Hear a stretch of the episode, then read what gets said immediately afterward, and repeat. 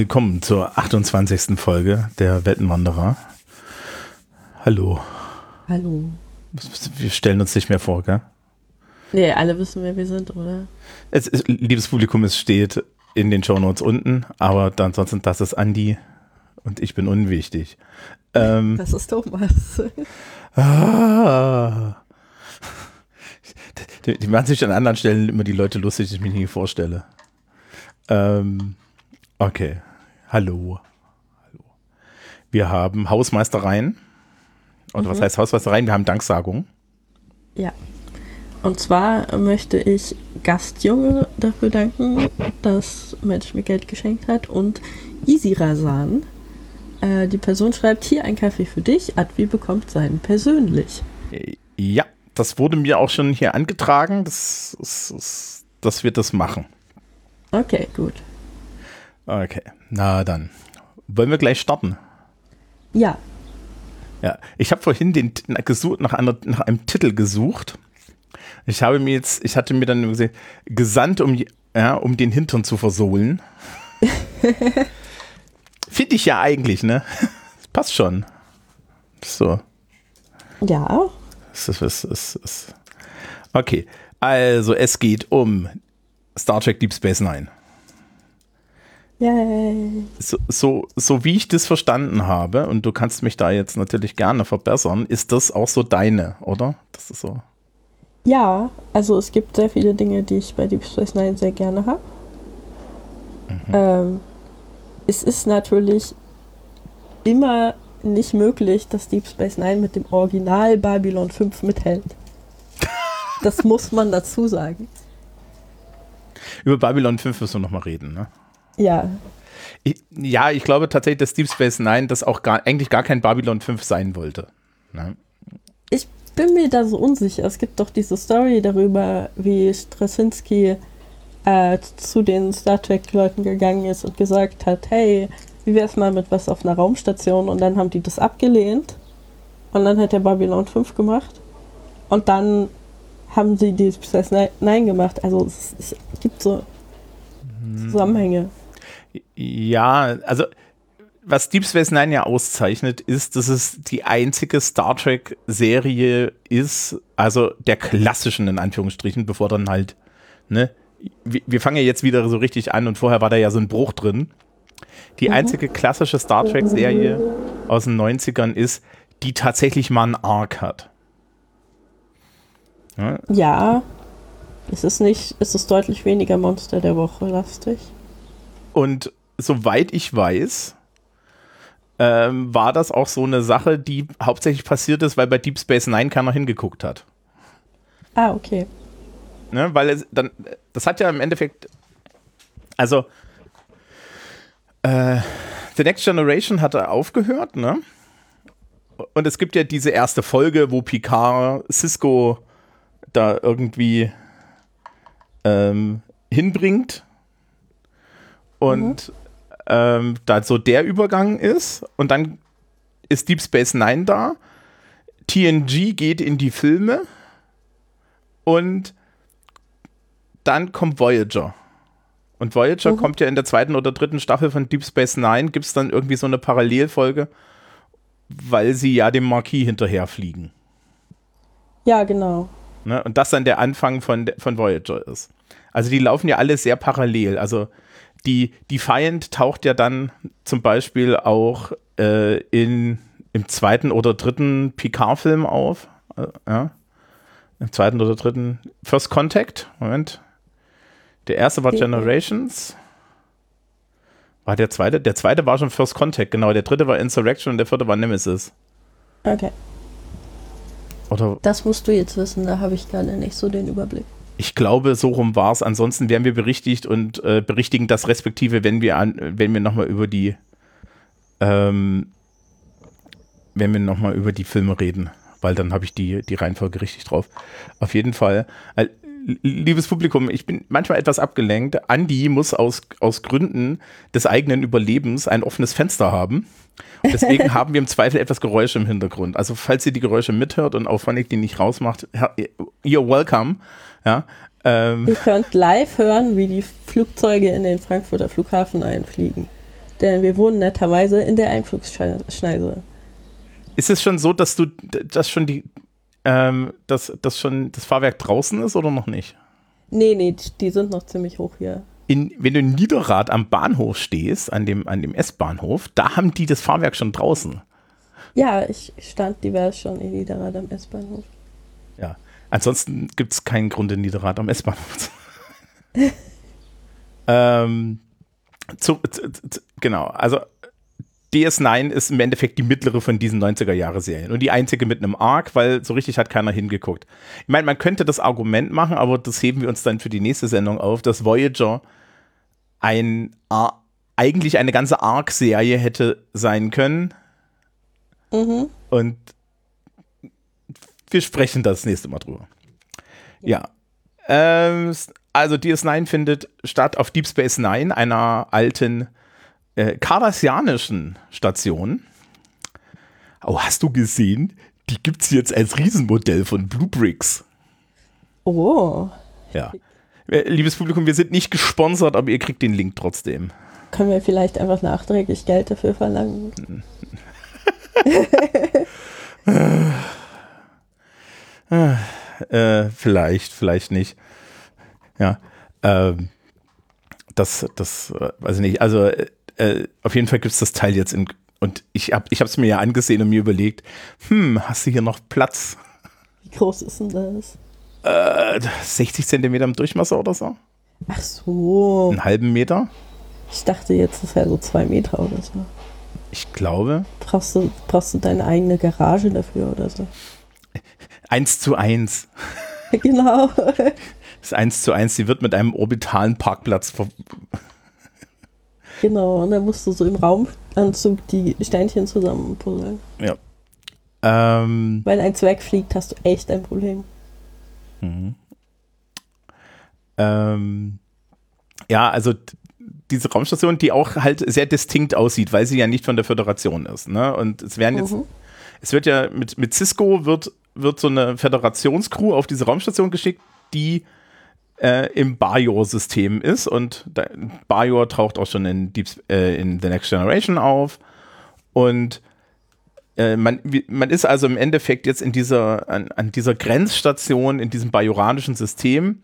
Das ist eine ehemalige Bergbaustation und ja, das ist unser Startpunkt. Und gleich in der ersten Folge wird, wird klar, Benjamin Sisko ist wichtig.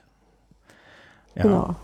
Ähm, denn er ist heilig ihm wird immer wieder ans Ohr gefasst und ihm wird gesagt, dass sein Park stark ist. Ja, sein Paar ist stark und ähm, dann fliegt, dann stellen sie, stellen sie sich heraus, dass sie Neutrino-Emissionen haben und da ist ein stabiles Wurmloch in den Gamma-Quadranten. Mhm. Und ähm, um dieses Wurmloch zu sichern, fliegen sie dann irgendwie unter äh, unter so, so, so misslichen Umständen diese Station vor dieses Wurmloch. Und damit gehört das Bajor, weil die Raumstation Bajor gehört und die Cardassianer sind so ein bisschen un, un, unhappy. Und das ist der, das ist der Startpunkt äh, der Serie. Ja, also was auch noch wichtig ist, glaube ich, ist halt zu sagen, dass Bajor erst vor gar nicht so allzu langer Zeit von kardassianischer Herrschaft befreit wurde. Und die Cardassianer haben sich da so ein bisschen so nazimäßig eingestellt. Die haben einfach für Ordnung und Sicherheit gesorgt. Ist es so? Genau. Ja. Äh, haben, haben die Bajoraner versklavt und es gab halt auch einen Widerstand gegen die äh, Cardassianer, was halt auch immer wieder aufkommt, dass dann halt bajoranische Charaktere für in diesem Widerstand waren und so. Was ich so einen sehr interessanten äh, Worldbuilding-Aspekt finde. Ja. Weil, also die Bajoraner haben halt alle dieses kollektive Trauma. Und ganz viele von den Charakteren äh, knabbern da halt noch dran und haben halt früher schreckliche Dinge erlebt und so. Insbesondere in den ersten Staffeln. Mhm. Also, das ist aus meiner Sicht die einzige Serie, die so, ein richtige, so eine richtige Progression hat. Ne? TNG ist ja sehr viel Monster der Woche. Ja. Voyager hat diese Rahmenhandlung, und dann so kleinere Arcs manchmal. Und ganz viele Monster der Woche. Ja, und ähm, Deep Space Nine ist sehr, beschäftigt sich schon sehr stark damit, was da vor Ort ist. Das ist aber halt auch, du kannst den wichtigsten Storytelling, also das wichtigste Storytelling-Device, ne, also das von, also die, die, wichtigste Möglichkeit bei Star Trek Geschichten zu erzählen, nämlich dass da äh, das Raumschiff einfach irgendwo anders hinfliegt, das kannst du ja nicht machen. Mhm. Ja, also am Anfang hat, haben sie diese Raumstation und sie haben drei kleine mittelgroße Shuttles, ne? diese, diese Runabouts. Mhm. Und das heißt, du kannst hin und wieder mal sagen, ja, wir sind auf einem Planeten, aber im Endeffekt findet halt unheimlich viel auf dieser Station statt und mit dem Ensemble, das auf der Station ist. Und damit macht man einfach viel mehr Character Development. Und da muss ich auch sagen, also ich finde ja, die Deep Space Nine Charaktere sind die besten Star Trek Charaktere, die es gibt. Mhm, ja, das kann man auf jeden Fall so sagen, das würde ich unterschreiben. Ähm, also wir können es ja mal durchgehen. Also wir haben Benjamin Sisko, Aushilfsheiliger. und Captain der Raumstation. Captain der Raumstation und späterhin ähm, Ultimate Badass. ja, dann haben wir ähm, seine, seine Kira Neris, wobei Neris der Vorname ist. Neris. Das, macht, das schreibt man, das sagt man nicht lang, dass i. Komischerweise in der englischen Version schon. Okay, gut. Ich hab's auf Deutsch geschaut. Also, ich hab's ich, im Fernsehen geguckt. Ich hab das auch im Fernsehen geguckt. Okay. Also in dem, was heutzutage Fernsehen ist. Ich habe es auf Netflix geschaut. Ich, ah. ich, ich, ich guck mal nebenbei bei Memory Alpha, ob sie eine Aussprachehilfe haben. Mhm. ähm, genau, die ist, äh, sie ist im Endeffekt die, die Vertreterin von Bayo. Sie hat ein, ein Anger-Management-Problem, kann man glaube ich so sagen. Äh, sie hat am Anfang ein Anger-Management-Problem. Sie hat dann später dann auch noch das Problem, dass sie theoretisch mit ihrem eigenen Jesus zusammenarbeitet. Ja, das auch. Das, das Mensch sie aber relativ gut, finde ich. Ja, und das, das ist halt hin und wieder auch mal ein Thema. Ähm, dann, wen haben wir noch? Jetsia Dex, später Esri mhm. Dex. Das ist eine der ekligsten Sachen. Also äh, man, man hat ja Jetsia relativ böse umgebracht, weil die Schauspielerin keinen Bock mehr hatte, die ganze Zeit zu filmen und man hat sie dann komplett rausgeschmissen. Mhm. Ja. Aber Jetsia Dex war total super. Also das Wissen eines, also sie, sie ist ja ein Trill und das Wissen eines alten Mannes oder mehrere alter toter Trills in einer jungen Frau, die dann immer so leicht in sich ruhend ist, alles anguckt und sagt, mhm. Das hatte ich in meinem vorletzten Leben auch schon mal. Ja. Ja, ja, das finde ich, ich finde den, äh, den Charakter auch sehr großartig. Ich habe sehr, sehr getrauert, als sie gestorben ist. Ja. Ähm, vor allem auch, weil sie ja dann eine Beziehung mit Worf anfängt. Ja. Und ich fand, das war eigentlich so eine ziemlich coole Beziehung, weil die beiden tatsächlich so irgendwie auf Au Augenhöhe waren. Und, äh, und und dann stirbt sie halt einfach und dann kommt da Esri und Esri ist so klein und niedlich und schüchtern und so. Ja, aber und, es hat sehr viel Dramapotenzial. Ja. Ja, und dann ist, ist Worf ja noch irgendwie. Also Worf mag ja Esri am Anfang gar nicht und Esri macht auch sehr klar von wegen, ich bin nicht jetzt hier und dann sitzt du da so und bist so, nein. Wozu hast du denn die Sache mit den Wirten, wenn die nicht über ein Leben hinaus mit denselben Leuten zusammen sein können? Das ist nicht, nicht fair. Äh, da gibt es Regeln für. Das ist ja der, einer der Gründe, warum es den ersten homosexuellen Kuss in Star Trek gibt. Mhm. Weil Jetsia ja zwischendrin eine Wirtin ihres ehemaligen Ehemannes oder eines, besser gesagt, äh, ich glaube, die Ehefrau eines ihrer ehemaligen Wirte, so rum ist es. Mhm. Und dann knutschen sie halt irgendwann doch. Ja. Skandal. Skandal. Und auch noch zwei, zwei Frauen, die küssen. Und eine davon cosplayt als Mann. Ähm, ja, also Jetsia. Worf haben wir jetzt schon gesagt. Worf kommt in der dritten oder vierten Staffel hinzu. Ich glaube in der vierten Staffel, weil da der Dominion-Krieg losgeht und dann halt das im Endeffekt so richtig, also das ist ein, ein riesen Arc über drei, vier Staffeln, ja. Also, mhm. auf, wir machen das kurz fürs Publikum, die das nicht gesehen hat. Ich meine, okay, das ist weird, dass ihr das nicht gesehen habt, aber okay. ähm, Im Endeffekt kommt aus dem Gamma-Quadranten das Dominion, das ist so eine Art Ersatzföderation, ähm, die, die sich verteidigen wollen, indem sie dann erstmal im, äh, im Alpha-Quadranten Sachen einnehmen und äh, vor allen Dingen das Problem haben, dass halt die Föderationsleute äh, relativ fix ihre, ihre Ursprünge gefunden haben und sie damit nicht mehr hundertprozentig sicher sind. Also im Endeffekt ist so die Idee, die, das Dominion wird ja angeführt von diesen äh, Formwandlern mhm. und die Formwandler möchten eigentlich im Hintergrund bleiben und haben im Endeffekt gesagt, na, wir machen hier eine totalitäre Herrschaft, wo alle voneinander Angst haben und wir diese Terrortruppen haben, die Gemma da und äh, wir, wir dann im Endeffekt sagen können, jetzt haben wir unsere Ruhe. Also so ja. der überreagierende Schulhof-Prügelknabe. Und ähm, nachdem jetzt auf einmal da diese Bedrohung da ist, führen sie halt einen Krieg äh, gegen dann am Ende im Alpha-Quadranten und Worf ist, da wird dann auf Deep Space Nine nach dem Ende der Enterprise D versetzt, um dort taktischer Offizier zu sein und wird dann halt unter anderem auch Ehemann von Jessica Dex. Und ganz ehrlich, er passt dort weitaus besser ins Ensemble als auf, auf bei TNG, weil bei TNG war seine Aufgabe, entweder über die Konsole zu fliegen, in die Fresse zu kriegen oder dass Picard ihn ignoriert, wenn er sagt, wir sollten jetzt wirklich die Schilde hochmachen und auf etwas schießen. ja, das ist wahr. Also er passt da einfach besser rein, weil da mehr Leute sind, die dann auch tatsächlich mal auf Dinge schießen wollen. Äh, bei Picard ist er halt so der, der gerne auf Dinge schießen würde auch und Picard ist immer noch mit Reden beschäftigt. Ähm, ja, da, das funktioniert irgendwie besser. Ja, aber die Sache mit den Formwandern bringt uns dann ja irgendwie zu einem weiteren Charakter und zwar zu Odo. Mhm. Das ist der äh, Security-Mensch auf der Raumstation. Der hat auch unter den Cardassianern schon gearbeitet, wenn ich das richtig erinnere. Ja. Den, ähm, den, haben sie einfach, man hat, man hat ihn einfach übernommen. Genau. Finde ich ja fragwürdig, äh, so von einem Security-Standpunkt her, aber okay. Das Interessante ist ja, dass Odo, all, dass niemand jemals hinterfragt, dass Odo sich nur an die Regeln hält. Ja. Ne? Also da ist, da, da ist auch so, das ist sehr, er, er ist auch sehr speziell.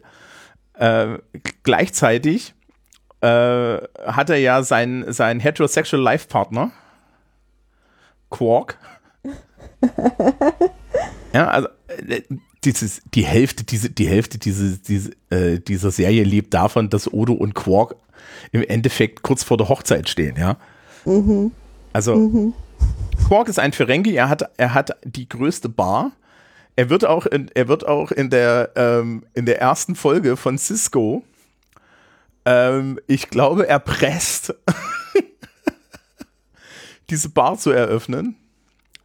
Und im Endeffekt ist das die Dynamik zwischen Cisco, Odo und Quark. Ja. ja. Quark stellt halt immer wieder Scheiße an, die nicht legal ist und Odo kommt ihm auf die Schliche und dann gibt es wieder Stress. Genau. Gleichze gleichzeitig lassen, nehmen sie ihn aber auch als das Asset, was er ist, wahr. Und das beschert uns ja diesen, es gibt diesen zweiten Arc, wo wir wirklich mal die Ferengi kennenlernen. Mhm. Die, die dann am Ende ist ja, ich weiß ja, ja, äh, das ist, die Leute merken das gar nicht so. Es gibt dann den großen Nagus. Ja. ja. Äh, es gibt ja Menschen, die den aktuellen Finanzminister als großen Nagus bezeichnen, das weil er bei der super. FDP ist. Ähm, das finde ich super. Das sollte man irgendwie weiter spreaden. Ähm, und der äh, und der große Nagus ist also der Chef der Ferengi, der Oberkapitalist, ne? Und es gibt ja so eine Regel, dass Frauen, äh, Frauen sind, das ist eine rein patriarchale Gesellschaft, Frauen müssen nackt sein und dürfen dienen und sie haben grundsätzlich nicht die Ohrläppchen für, äh, für Geschäft. So. Mhm. Problem ist, die Mutter von Quark ist besser da drin als er. Ja, und, und die Mutter von Quark ist halt auch, äh, es sieht es nicht so ganz ein mit dem Dienen und so. Und auch mit der Kleidung, richtig? Genau. Es gibt ja diese eine Szene, wo sie, wo sie nackt rumläuft und Quark und sein Bruder sind da so, nee, nee, hör auf damit, das, das ist seltsam, zieh dir was an. genau. Ähm, und äh, im Endeffekt sind Quark und Rom, ja, sind Katalysatoren der Weiterentwicklung der Ferengi. Und die Mutter, weil die Mutter macht dann nämlich irgendwann den großen Nagus klar. Mhm. Und der, und der große Nagus wiederum hat überhaupt kein Problem. Und es endet dann darin, dass auf All People Rom der große Nagus wird. Mhm. Ja, Der, wo man vorher dazu sagen muss, eigentlich so als Ferengi komplett unfähig ist, weil er tatsächlich irgendwie nett zu Leuten sein möchte. genau. Und, und, und immer so ein bisschen unterwürfig ist, aber gleichzeitig halt auch genial. Also er ist, der, der, ist dann ja bei den Bajoranern längere Zeit im Militär und ist dann im Endeffekt der, ja, auch derjenige, der sowas sagt wie Tarnminen. sowas habe ich schon mal gebaut und alle so im Raum, okay. Ja. Äh, total super. Also du hast halt diesen ganzen, diesen ganzen, diesen ganzen Ferengi-Arc und dass die Ferengi dann in die Zukunft gehen. Ja, mit Rom, weil dann auch der große Nagus sagt, wir müssen uns weiterentwickeln, wir können hier nicht in diesem Kapitalismus hängen bleiben, jedenfalls nicht so, wie wir ihn machen. Halt auch aus der Erkenntnis heraus, das ist so ein bisschen interessant, äh, dass du, äh, dass im Endeffekt du nur weiter Gewinn machst, wenn du dich veränderst. Mhm. Ja. Ähm, genau, Quark, Rom. Äh, die bei Rom hat noch einen Sohn, nämlich Nog. Genau, und Nock ist der beste Freund von Jake. Sisko. Jake Sister, genau. Ja, Jake Sisko ist so ein bisschen eine komische Figur. Fi- Ja. Der, der gewinnt sehr viel davon, dass er dann irgendwann auf so einer Schreibschule ist. Ja. Ja. Ja, der ist auch, ähm, also der ist irgendwie so ein bisschen, hat der manchmal so Wesley-Anwandlungen, aber dann kriegt er wieder die Kurve und ist halt nicht so schrecklich wie Wesley. Ja, Cisco ist halt ein Single Dad. Ja. Ja.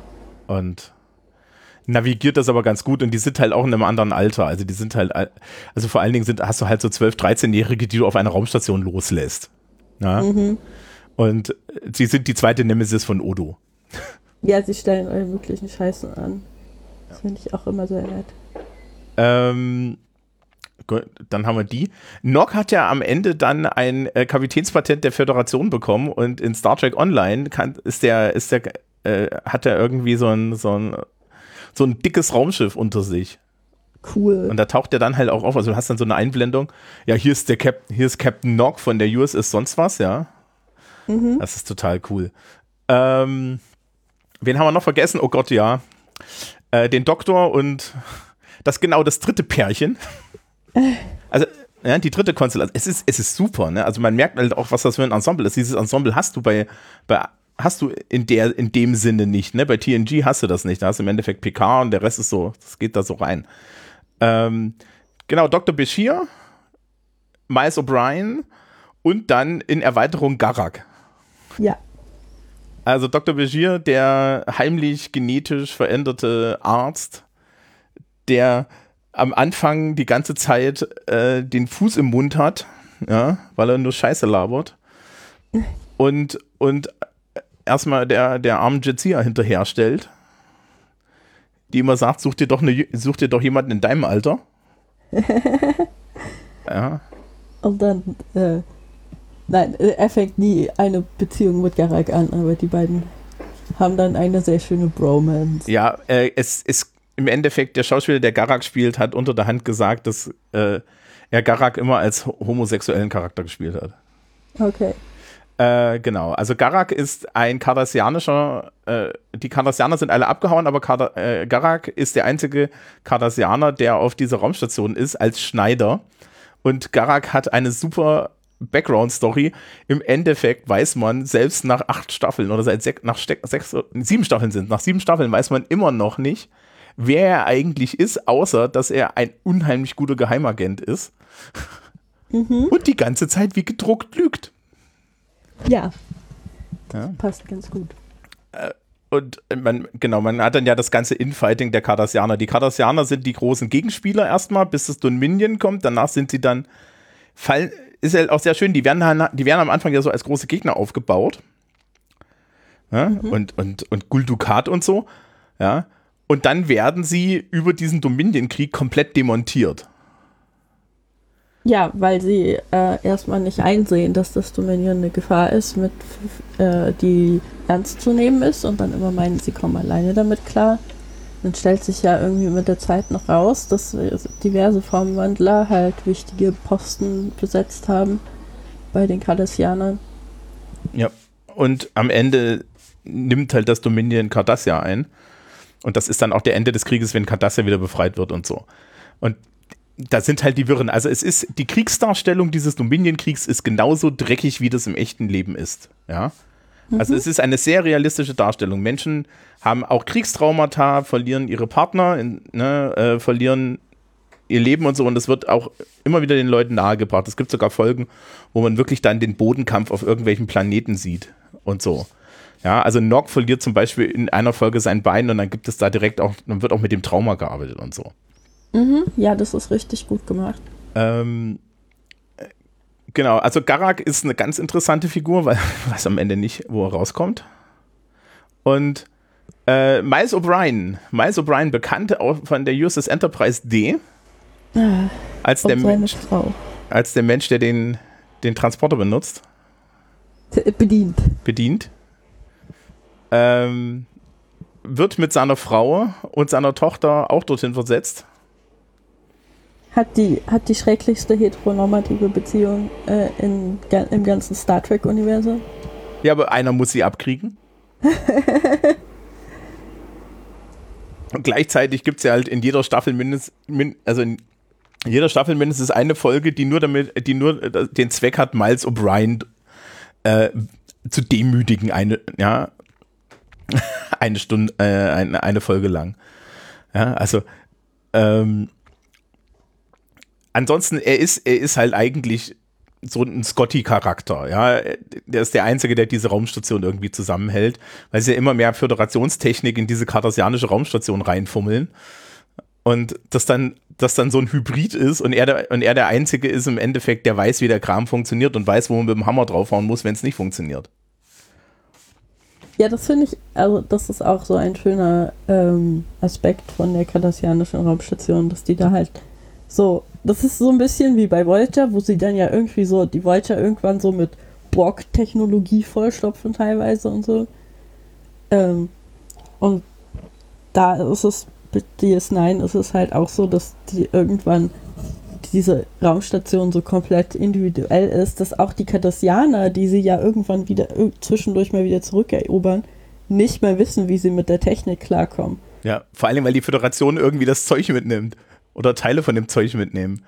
Ähm, da gibt's, da gibt's auch diese Geschichte, also äh, es, es, es findet hier in dieser Serie auch am meisten für äh, Politik im Alpha-Quadrant statt, die man jemals direkt zu sehen bekommt. Ja, in The Next Generation hast du so ein bisschen diese Thronfolge von Gauron und so. Mhm. Also von den Klingonen in Deep Space Nine tauchen alle auf. Die Romulaner tauchen auf, die Klingonen tauchen auf, die Cardassianer tauchen auf, das Dominion taucht auf, die Föderation ist natürlich da und alle haben mit allen zu tun. Und alle spielen ihr eigenes Spielchen und es wird ernsthaft kompliziert und es ist das große Game.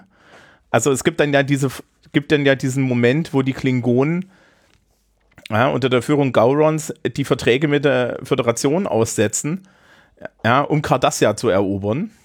Mhm. Und, und dann, haben, dann greifen sie ja erstmal Deep Space Nine an, weil Deep Space Nine den kardassianischen, äh, die, die kardassianische Regierung in Sicherheit gebracht hat.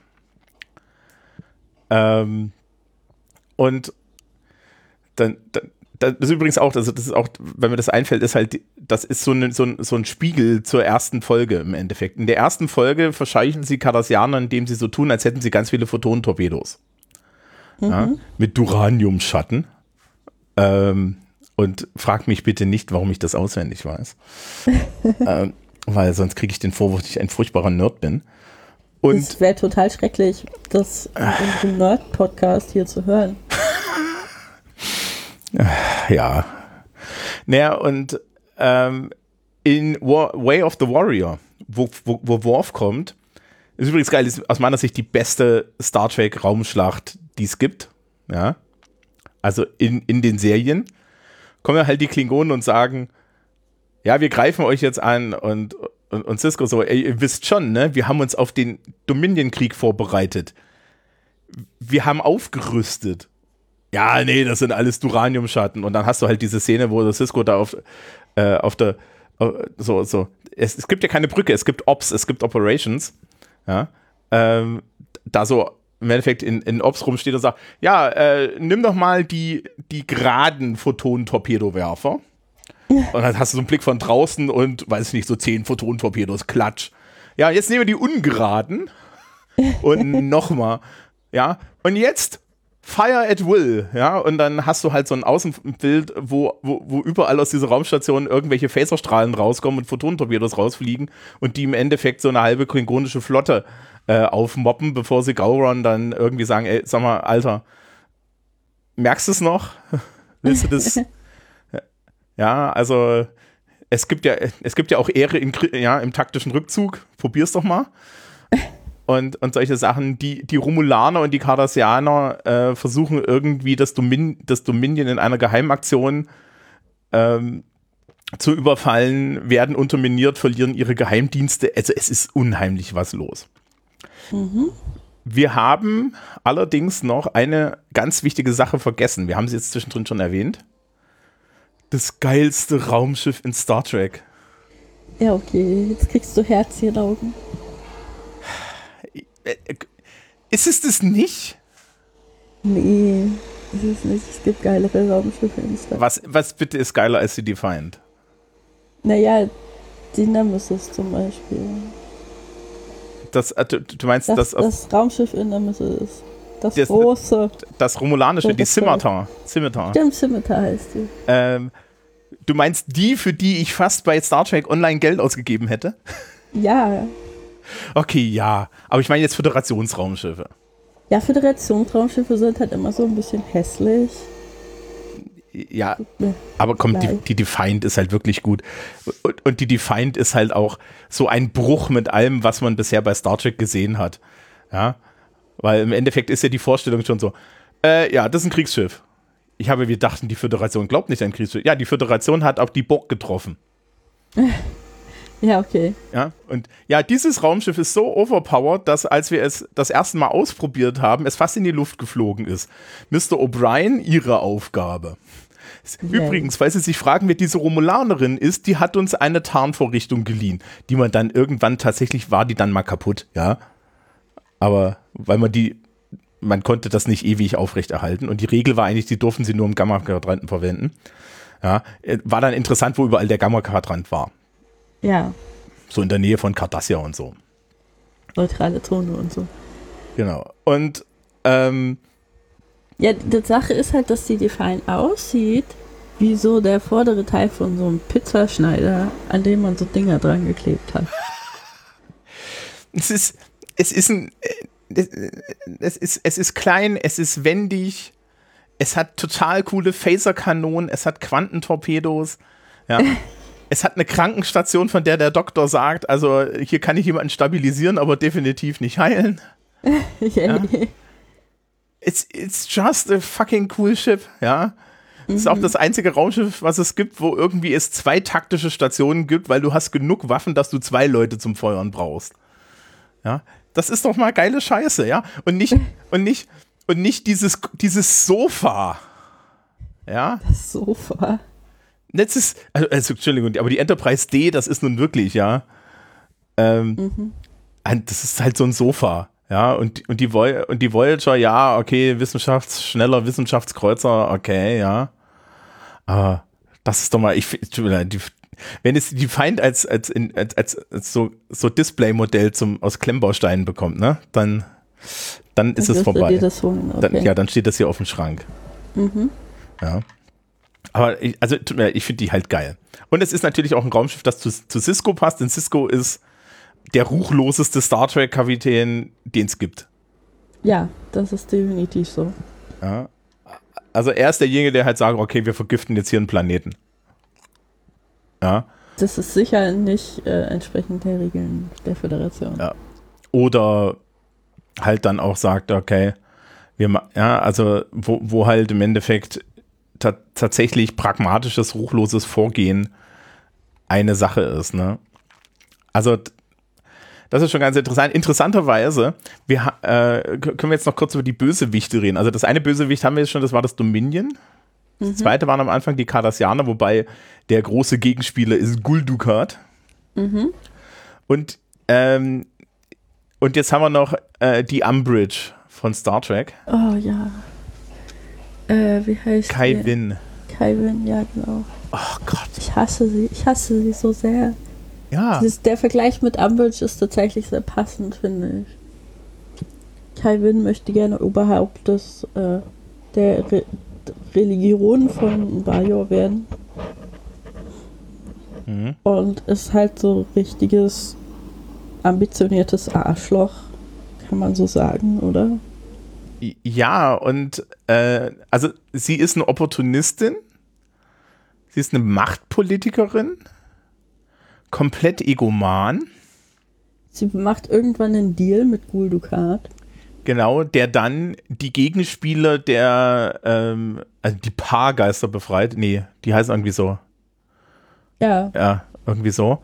Ja. also es gibt, es gibt im Wurmloch die, die guten Wurmlochwesen. Genau. Und es Die- gibt da die bösen Wurmlochwesen. Genau, und die guten Wurmlochwesen werden halt von den war das, äh, Bajoranern als Götter verehrt. Genau, das, Und die bösen Wurmlochwesen sind dann so der, die Dämonen im Prinzip. Und dann gibt es diese eine Folge, wo dann Guldukat irgendwie von den bösen Wurmlochwesen übernommen wird. Und Cisco von den Guten. Und dann gibt es so einen epischen Kampf zwischen den beiden. genau. Und Cisco kommt dann auch nicht wieder, sondern geht dann halt in, in, in dem Wurmloch in die, die ewigen Jagdgründe ein oder so. Äh, das ist die letzte Folge. Stimmt. Das ist die letzte Folge. Das ist auch total weird, das damit zu enden zu lassen. Und dann stellt sich ja heraus, dass, äh, äh, dass Cisco, dass Ciscos Vater äh, irgendwie, dass, dass, dass Ciscos Mutter eigentlich keine Eltern hatte, sondern von den äh, von den von den Wurmlochgeistern irgendwie gezeugt wurde.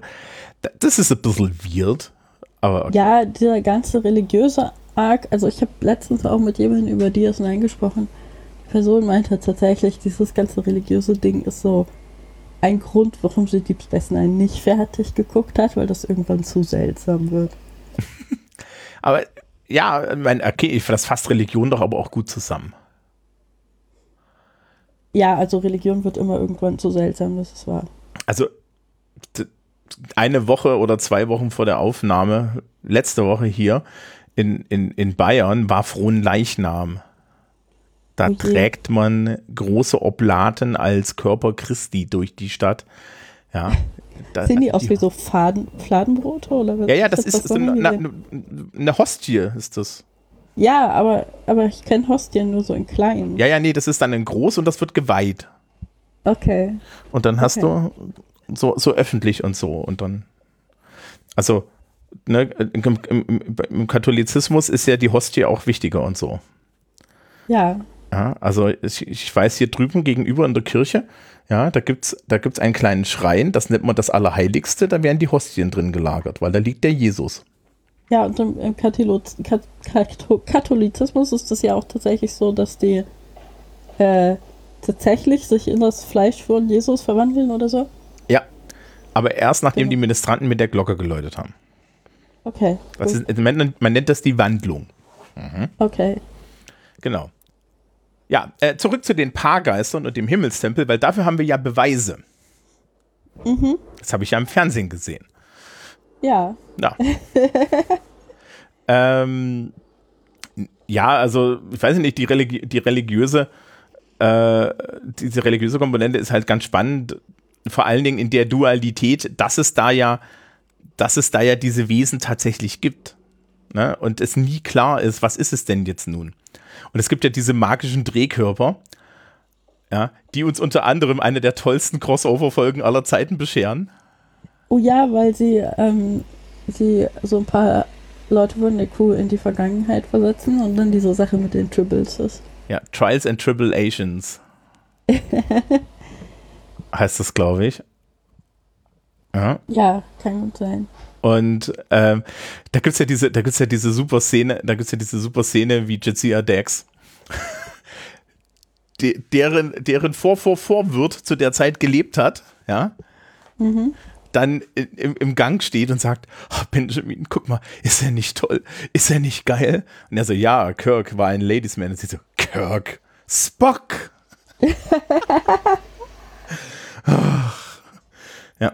Ähm, und das ist total super, weil es passt halt gut in die Geschichte, äh, in die, gut in die Geschichte, weil wenn man Troubles with Tribbles guckt, also das Original, dann fällt hinten auf Kirk ja, nachdem er da diese, die, die, die, äh, diese Kornkammer aufmacht, wo die ganzen toten Triples drin sind mit dem ver äh, vergifteten Korn, ja, mhm. fallen ja immer noch, fallen ja immer noch Triples ihm auf den Kopf. Mhm.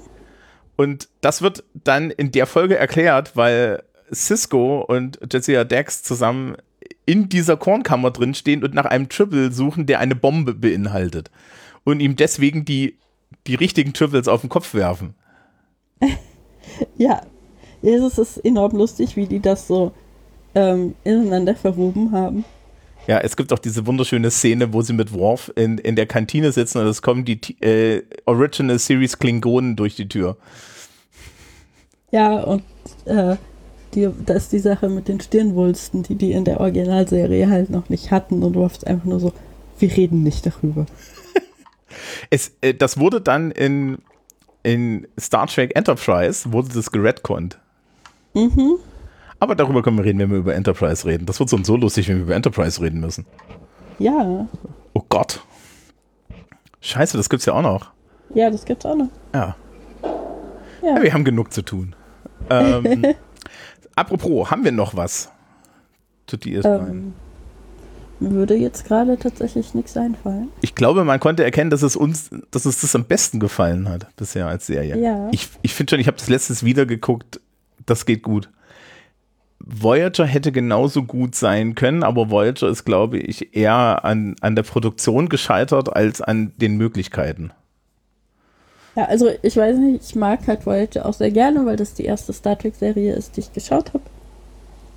Äh, und wir hatten da so, meine Schwester und ich waren halt äh, sehr fasziniert davon. Wir hatten so unsere Identifikationsfiguren und so hast halt Janeway als Captain. Und ich weiß, dass eigentlich niemand Janeway als Captain mag. Mm. Aber. Ich habe da jetzt kein Problem mit. Ich weiß nicht, die meisten, viele Leute finden sie irgendwie doof. Aber ich fand sie sehr beeindruckend. Ich wollte eine Weile, nachdem ich Voyager gesehen habe, wollte ich Astronaut werden. Okay. Ja. Weil das dasselbe ist.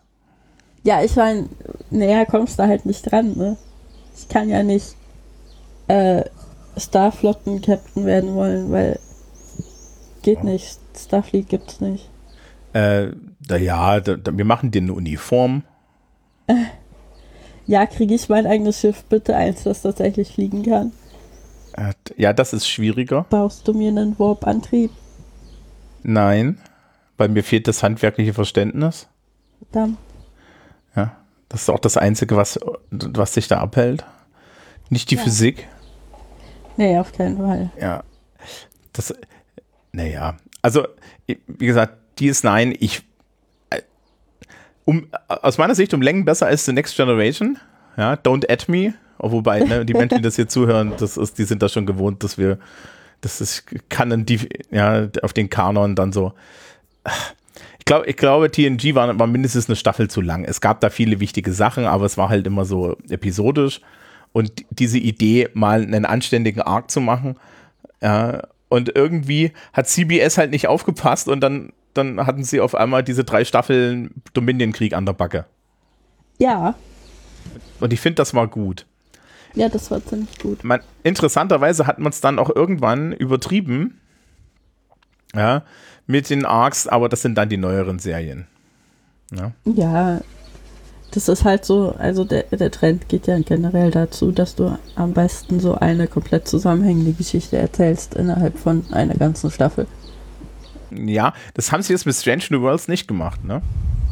Mhm. Also ja, es gibt jetzt inzwischen wieder den Gegentrend, aber der Trend ging eine ganze Weile so. Ja, naja, durch die Netflixisierung des, äh, dieser ganzen Sache ja, dass du im Endeffekt ja dann die komplette Serie gedroppt hat und man die dann bingen konnte, habe noch mehr Denglisch. Ja. ja. Also, äh, und jetzt mit, mit Strange New Worlds zum Beispiel, ähm, äh, Andi weiß das. Ich, ich bin total begeistert von Stranger Words, aber wir heben es uns auf. Aber so viel kann ich sagen. Allein die Tatsache, dass du bei Strange New Worlds genauso wie bei der Original Star Trek Serie äh, hast du, das ist vollkommen egal, wo das ist.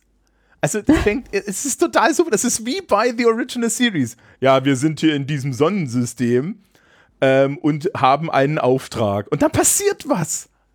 Ja. Mhm. Und es ist in einer Stunde zu Ende. Und sie machen ein bisschen Character Development. Ja, und es gibt auch so ein bisschen Arc. Also es, es hängen dann Dinge schon zusammen. Es ist schon moderner, moderner erzählt. Aber ich, ich, ich habe das jetzt schon geguckt und ich habe die meisten, die meisten Folgen guck, kann ich mir halt, habe ich mir halt angeguckt und habe gesagt, ja, die werden wir nie wiedersehen. Ja? Mhm. Es sind so Aliens drin, wo du weißt, die werden wir nie wiedersehen. Ja? Naja, gut. Also, das wird nie wieder eine Rolle spielen. Ja, die haben ja irgendwie am Ende, am, in einer der ersten Folgen retten die so, so Einwohner-Aliens auf einem Planeten von einem Kometen. Total, die Geschichte ist total super. Ja. Äh, und das ist auch kein Spoiler. Und die werden halt gezeigt, diese Einwohner-Aliens. Und ich habe mir die ganze Zeit gedacht, ja, die werden wir nie wiedersehen. Das wird ja. nie wieder eine Rolle spielen. Keiner weiß, wo das ist. Es wird nie wieder eine Rolle spielen. Ja? Ja, aber irgendwie kannst du davon ausgehen, dass irgend so ein Romanautor sich irgendwann so einen von diesen Aliens rauspicken wird und eine ganze Hintergrundgeschichte dazu erzählen wird. Das ist auch vollkommen okay, aber es geht halt gegen dieses. Äh, Star Trek hat dann ja irgendwann gerade mit Deep Space Nine und gerade mit Voyager so ein Ding bekommen, dass du im Endeffekt komplette Sternenkarten zeichnen konntest und so weiter. Und das mhm. ist halt so ein bisschen weg. Ja. ja. Und das finde ich gar nicht so schlecht, weil das schränkt dich ja dann in der Erzählung schon so ein bisschen ein. Ja, klar. Ja, also bei, bei Deep Space Nine konnten sie es eigentlich auch super machen. Da bist du halt einfach mit dem Runabout weggeflogen. Ja, und das so, ja, wir sind hier in irgendeinem System im, im Gamma-Quadranten, das wir nicht kennen und jetzt passieren Dinge. Ja, das ist doch super. Und ja, nicht dieses, ist das super. Wir sind, wir sind auf so und so Sekundus, äh, äh, so und so Sekundus 3 und, und so weiter, ja. Also, und, ne, und dann die Sternzeiten und so. Äh, Stranger Words zum Beispiel, nennt keine Sternzeiten die Hälfte der Zeit. Das ist scheißegal. wir, sind, wir sind jetzt hier, ähm, hier, ist so ein, hier sind so Aliens, jetzt haben wir hier ein Problem, ja, so, das ist total super. so wie früher bei Kirk das war, es ist wirklich sehr schön und es ist halt einfach nur modern. Es ist wirklich einfach nur modern gemacht. Mhm. Und das finde ich nicht schlecht. Okay. Äh, das ist dann der Teaser dafür, dass wir irgendwann nochmal über Stranger Worlds reden. Ja. Dafür muss ich es erst gucken. Das ist überhaupt kein Problem. Das lässt sich machen. Na dann. Na dann. Ja. Ansonsten haben wir es. Ja, ich glaube, ansonsten haben wir es. Ja. Ich kann übrigens mich noch verbessern. Man sieht tatsächlich die Fahrwerke der Flugzeuge, nur damit ihr das noch wisst. Das ist eine wichtige Information. Ich sehe gerade ein Fahrwerk von einem Flugzeug. Okay, ähm. ich habe ich, ich hab vom, vom, vom Hintergrundgeräusch das Gefühl, dass du irgendwie auch noch ein Freibad in der Nähe hast. Und ich wir weiß, wo du bist. Du hast kein Freibad in der Nähe. Nein, was, was wir hier noch haben, ist eine Baustelle mit einem Kran, der immer so quietschende Geräusche macht, wenn er hin und her schwenkt. Okay. Es klang irgendwie so nach Freibad, so nach Kindergeschreien und so. Tja. Nee, okay, ist alles weird. Ähm, dann, liebes Publikum, wünschen wir euch einen schönen Restsommer im Juli. Mhm. Genau. Und, Endlich, aber ja? ich meine, es ist immer noch Sommer, wenn wir die nächste Folge aufnehmen. Ja, natürlich. Äh, äh, wir werden dann ja beim nächsten Mal Voyager ja. Oh ja. Ich glaube, eine, eine der wichtigsten Sachen bei Voyager ist, wenn der Knoten verschwindet. Der Knoten? Äh, bei, bei Riker ist ja irgendwann der Bart gewachsen, ne? Mhm. Und dann wurde die Serie gut. Und bei Janeway verschwindet irgendwann der Knoten. Ach, der Haarknoten, okay. Ja. ja. And it ja. does things for. Ja. Aber ja, das werden wir wir werden das sehen. Da sind ja auch so ein paar liebe, geliebte Charaktere dabei. Mhm, auf jeden Fall. Harry Kim. der Schauspieler von Harry Kim ist übrigens ein absolutes Arschloch, habe ich mir auf der FatCon mal sagen lassen. Okay. Keine Ahnung.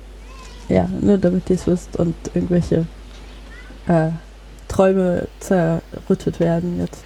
Ähm, auf der anderen Seite ist Harry Kim die einzige Figur in ganz in ganz Star Trek, die nie befördert wurde. Tja, das ist, muss schon wehtun. Tja, der war immer Fähnrich. Der war immer Ensign. Ja, aber wird, wird O'Brien mal befördert? Ne, O'Brien, ah, das ist eine ganz interessante Sache. Äh, O'Brien ist kein Offizier. Ja, stimmt. O'Brien ist Unteroffizier. Der ist, äh, deswegen ist der Chief, also der, der ist im Endeffekt die, äh, der ist im Endeffekt die höchste, die höchste Stufe von Leuten ohne Offizierspatent. Ja, okay, dann kann er nicht befördert werden, das ergibt. Genau, äh, also, also das ist auch total lustig, weil im Endeffekt äh, ist es eine geile Dynamik, dass sie es mal zeigen, dass nämlich der Chief äh, derjenige ist, der so die praktischen Sachen unter sich hat, der also die Organisation von so einem Ding macht und dann alle tatsächlich immer auf, den, auf solche Leute angewiesen sind. Ja? ja, weil die Chiefs sind dann halt die Leute, die, wenn Scotty nicht hinguckt, die Arbeit machen. Mhm. Und so. Also das, das ist auch ganz interessant. Ah ja, der ist Non-Commissioned Officer, also der ist halt halt äh, Unteroffizier. Deswegen ist er Ja, okay. Chief. Ja. Also er steht technisch gesehen über Harry Kim. Das, das muss schon wirklich wehtun. Und, und dann hast du ja, dann hast du ja bei Voyager die ganzen, die ganzen Leute, die ganz komische Ränge haben und so. Aber okay.